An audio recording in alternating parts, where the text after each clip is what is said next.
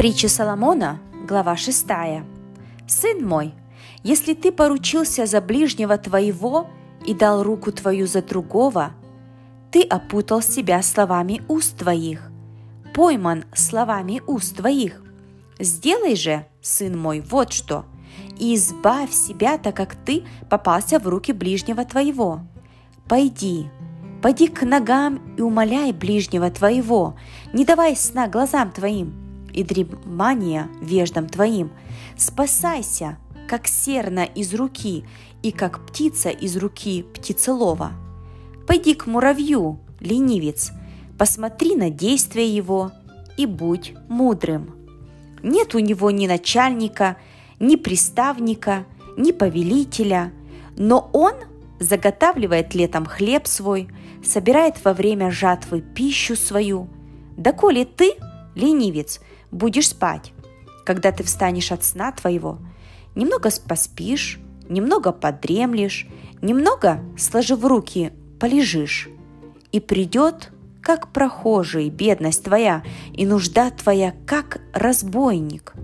Человек лукавый, человек нечестивый ходит с лживыми устами, мигает глазами своими, говорит ногами своими, дает знания пальцами своими, коварство в сердце его, он умышляет зло во всякое время, сеет раздоры – Зато внезапно придет погибель его, вдруг будет разбит без исцеления. Вот шесть, что ненавидит Господь, даже семь, что мерзость душе его, глаза гордые, язык лживый и руки, проливающие кровь невинную, сердце, кующие злые замыслы, ноги, быстро бегущие к злодейству – лжесвидетель, наговаривающий ложь и сеющий раздор между братьями. Сын мой, храни заповедь отца твоего и не отвергай наставления матери твоей, навяжи их навсегда на сердце твое, обвяжи ими шею твою, когда ты пойдешь, они будут руководить тебя. Когда ляжешь спать, будут охранять тебя. Когда пробудишься, будут беседовать с тобой – ибо заповедь есть светильник, и наставление – свет, и назидание – поучение – путь к жизни, чтобы остерегать тебя от негодной женщины, от льстивого языка чужой.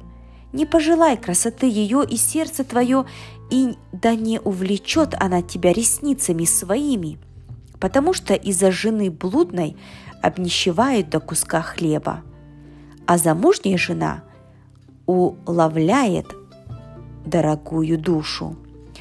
Может ли кто взять себе огонь в пазуху, чтобы не прогорело платье его?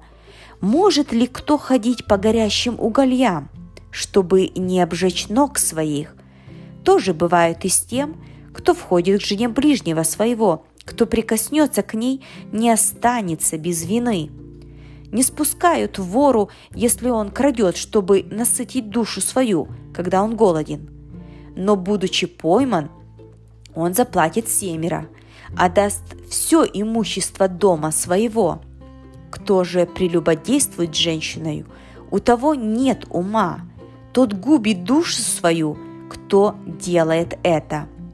Побои и позор найдет он, и бесчестие его не изгладится – потому что ревность – ярость мужа, и не пощадит он в день мщения. Не примет никакого выкупа и не удовольствуется, сколько бы ты не умножал даров.